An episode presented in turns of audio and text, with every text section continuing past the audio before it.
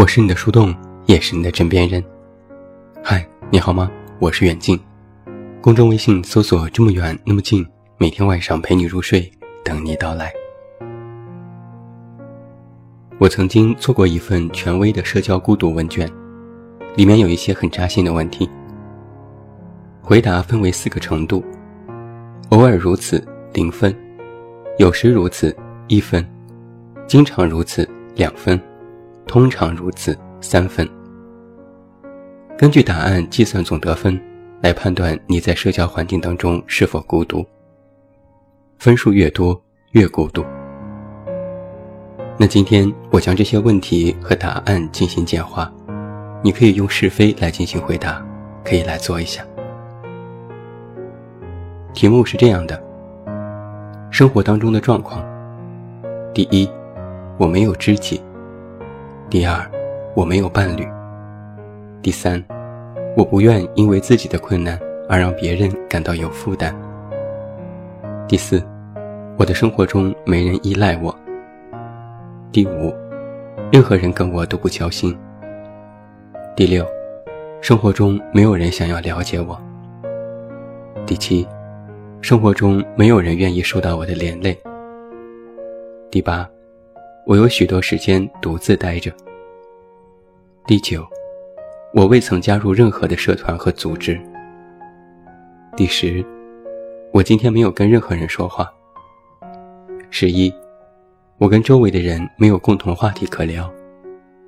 十二，和别人相处时，我并没有更多的真实的袒露自己。十三，我不愿冒社交的险。十四。人们不觉得我有趣，这是这个问卷的第一部分。第二部分是生活当中的体验，你依然可以用是非来进行回答。第一，我没觉得有知己。第二，我害怕相信别人。第三，我没觉得我有伴侣。第四，当分担我的困难时。我的好友觉得是个负担。第五，我觉得别人不依赖我，也不觉得我重要。第六，我觉得我无法跟任何人交心。第七，我觉得不被理解。第八，我觉得求别人帮忙并不安全。第九，我不觉得自己是任何组织和社团当中的一员。第十，我觉得今天跟任何人都没有接触。十一，我觉得和别人无话可说。十二，我觉得跟别人相处时不再是本来的我。十三，和别人相处时我感觉浑身不自在。十四，我不觉得自己有趣。两个层面的问题。生活当中的状况和生活当中的体验，这是现实和想法的两种比较。有时你做的不一定是你想的，而有时你想的也不一定就是你做的。在以上这些问题你都用是非回答之后，如果是的答案占了八个以上，那就说明你处于孤独状态，是非常典型的社交时代的孤独。曾经我们说起“孤独”这个词，更多的是在说人与人之间的相处，是社会活动。但是现在它的含义被重新扩展，我们在网络当中的种种行为，也被理解为是社交。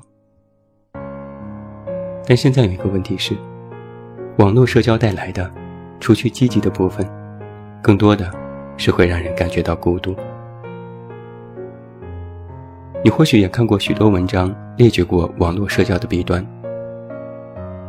朋友聚会，大家各自拿着手机刷屏，互不搭理；情侣吃饭，面对面坐着也是看着手机。在家里就更是如此了，父母在客厅看手机，你在卧室上网。还有一个现象是，网络社交渗透的年龄段越来越广。有越来越多的人习惯于网络，包括我们的父母。曾经我们回到家上网，父母会责怪，整天就知道玩手机，也不和我们说说话。但现在却逐渐演变成了我们吐槽父母，能不能别看手机打游戏，好歹也和我说几句话呀？许多人也意识到，网络看似沟通变得便捷，但却拉开了人与人之间的距离。也曾想改变这种现状。但貌似离了网络就没法活。毕竟现在人们的时间成本越来越高，能在网上说清楚的事情就不用见面，能用短信沟通的事情就不用打电话。有很多人说，我讨厌别人发语音，能不能发文字？还有很多人说，我讨厌接电话，一听到电话铃声我就心里发慌。有人问为什么，有人想该怎么办？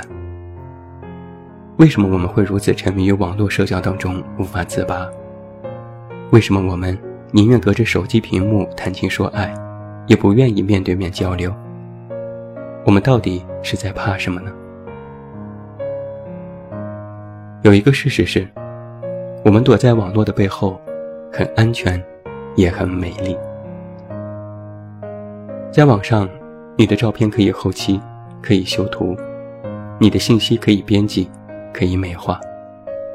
哪怕你发条语音，在按下语音按键的时候，脑子里都能在一瞬间组织好语言，告诉你说怎样说是最得体的。在网络当中，你可以做一个更加完美的人，也因为自我的修饰，让社交这件事变得更加安全，不用承担更多的风险。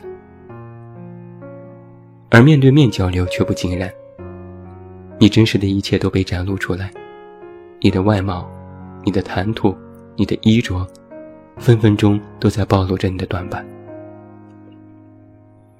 哪怕说一句话，很多时候都是凭着直觉走。少了可以修饰的时间，自然就要承担说话背后的风险。不想让别人看到自己的不好。就躲在网络的后面，用力的修饰和掩饰。曾经有一个研究表明，人的一生假如活到一百岁，可以认识一千三百个人左右。这里所说的认识，不仅是包括亲密关系，也包括了仅限彼此知道的关系。但是你瞧，人们在网络上社交，哪怕你只有二十岁。你也可以认识一千多人。现在人们的微信里有大几百好友都算是正常，有的人微信好友甚至多达几千人。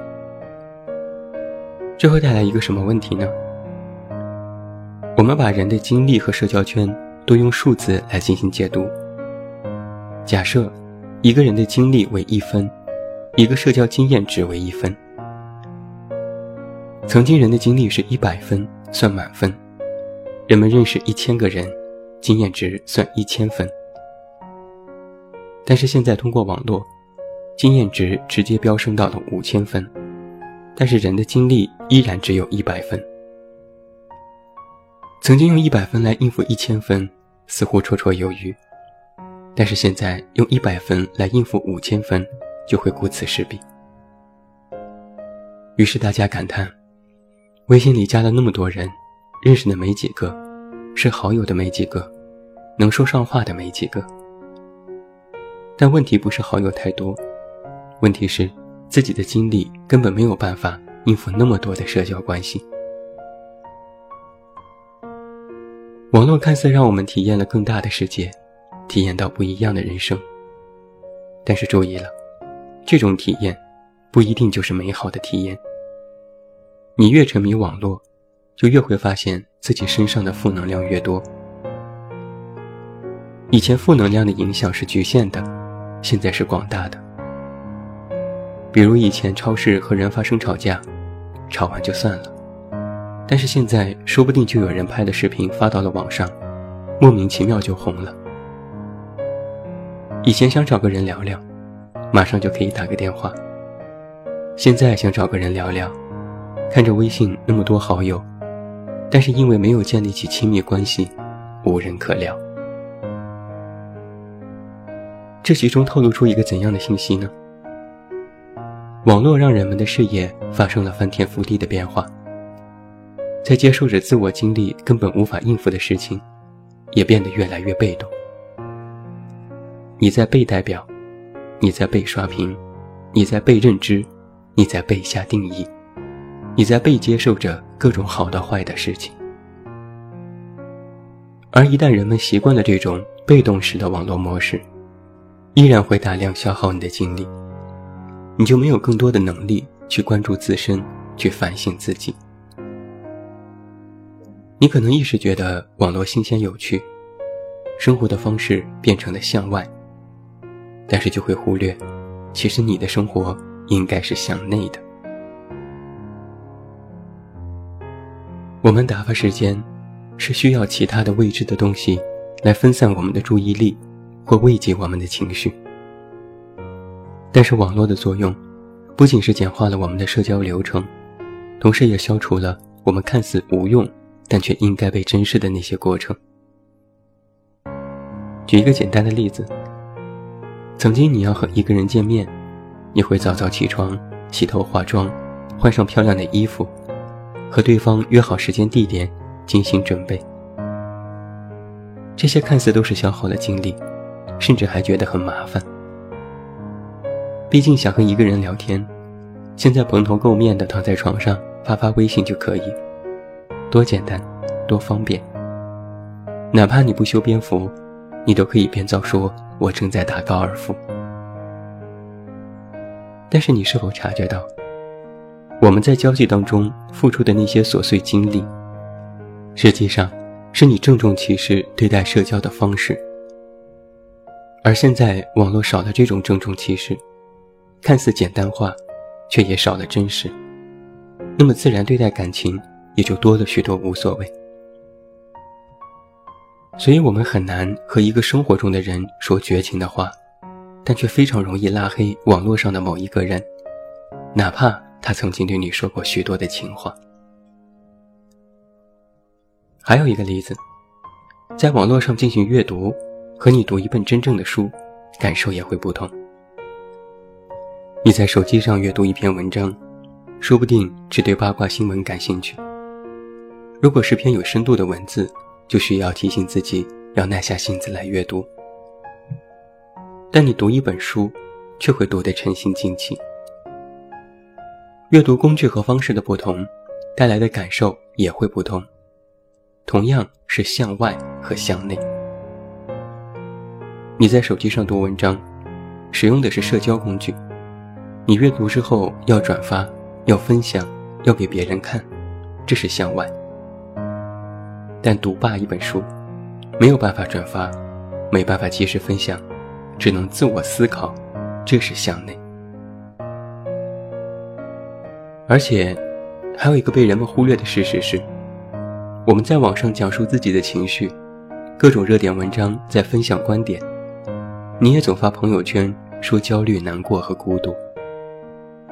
你上网、聊天、转发文章、打发时间，这些看似都在治愈你的孤独和焦虑，但实际上，网络只是表达了你的焦虑，表达了你的情绪，但并非解决了你的问题。你只是用联系别人或分享文章来表达出自我的那点无助。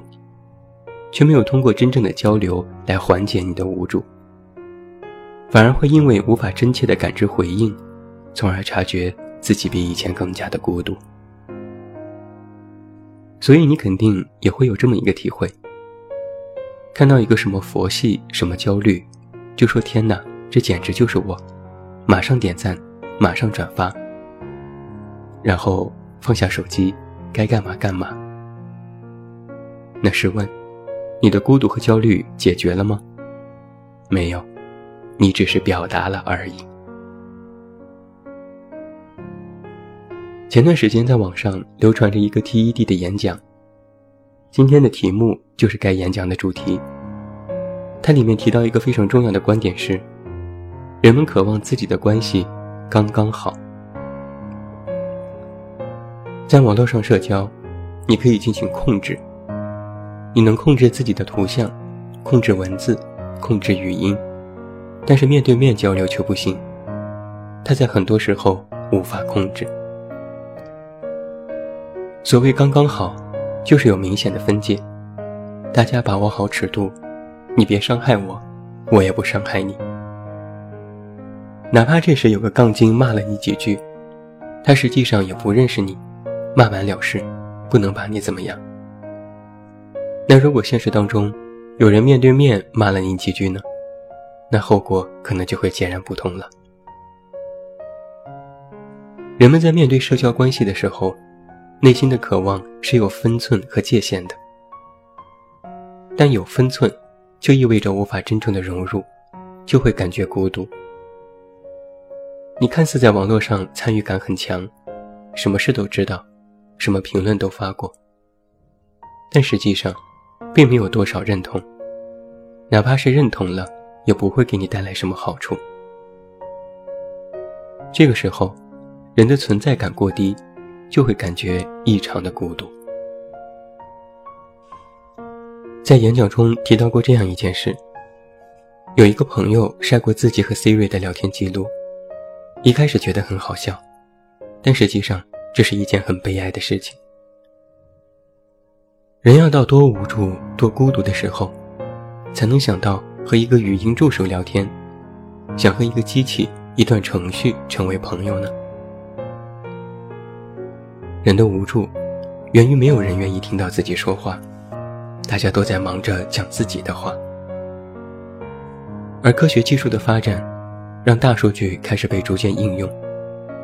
你所说的内容，别人不明白，但是技术明白；别人听不到，但是技术能听到；别人不认同，但是技术认同。甚至你还没有说出口的话，技术都能替你想到，帮你补充，为你完善，简直就是你的良师益友。如此看来，技术要比真实的人更加的通情达理。更加了解你自己，于是有人就会感觉很安全，很放心。你根本不需要别人，你只要拿一个懂你的手机就可以了。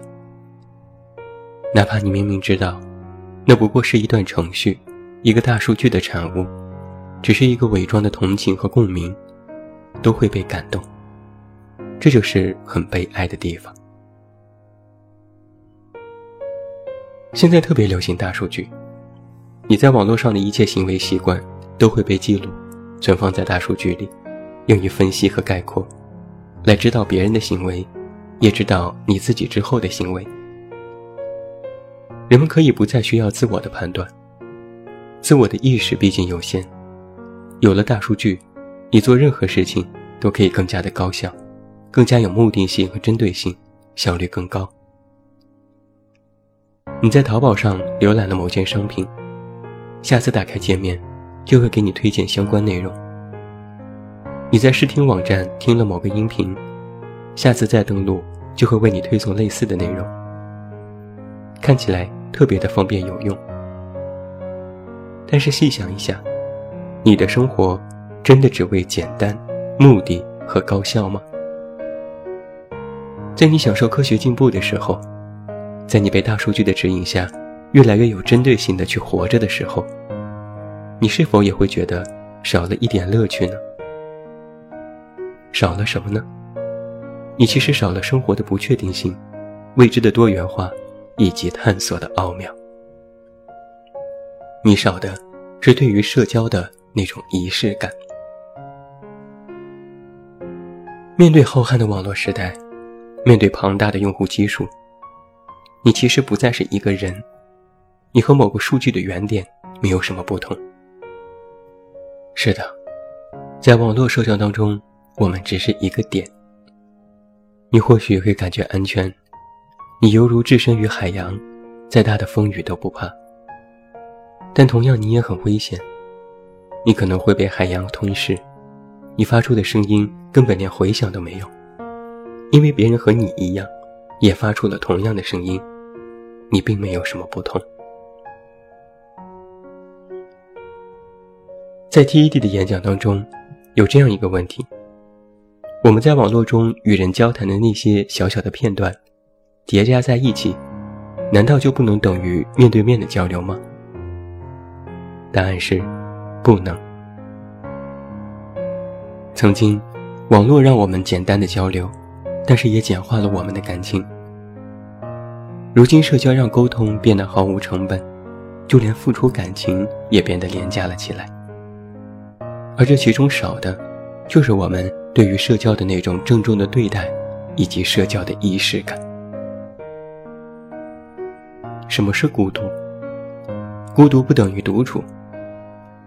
孤独是你身处于一片虚拟的网络海洋当中，嘈杂无比，各种的声音。你最开始也觉得很有趣、很热闹，沉迷其中，无法自拔。但是当你合上手机，关上电脑，你发现自己身边静得吓人，也无人陪伴。你的话语，你的呐喊，不仅和别人一样，还无人听到。哪怕你照照镜子，你都发现镜子当中那个苍白的自己，完全变了模样，甚至变得有些陌生。而在那一刻，才是真正的社交时代的孤独。最后，祝你晚安，有一个好梦。我是远近，我们明天再见。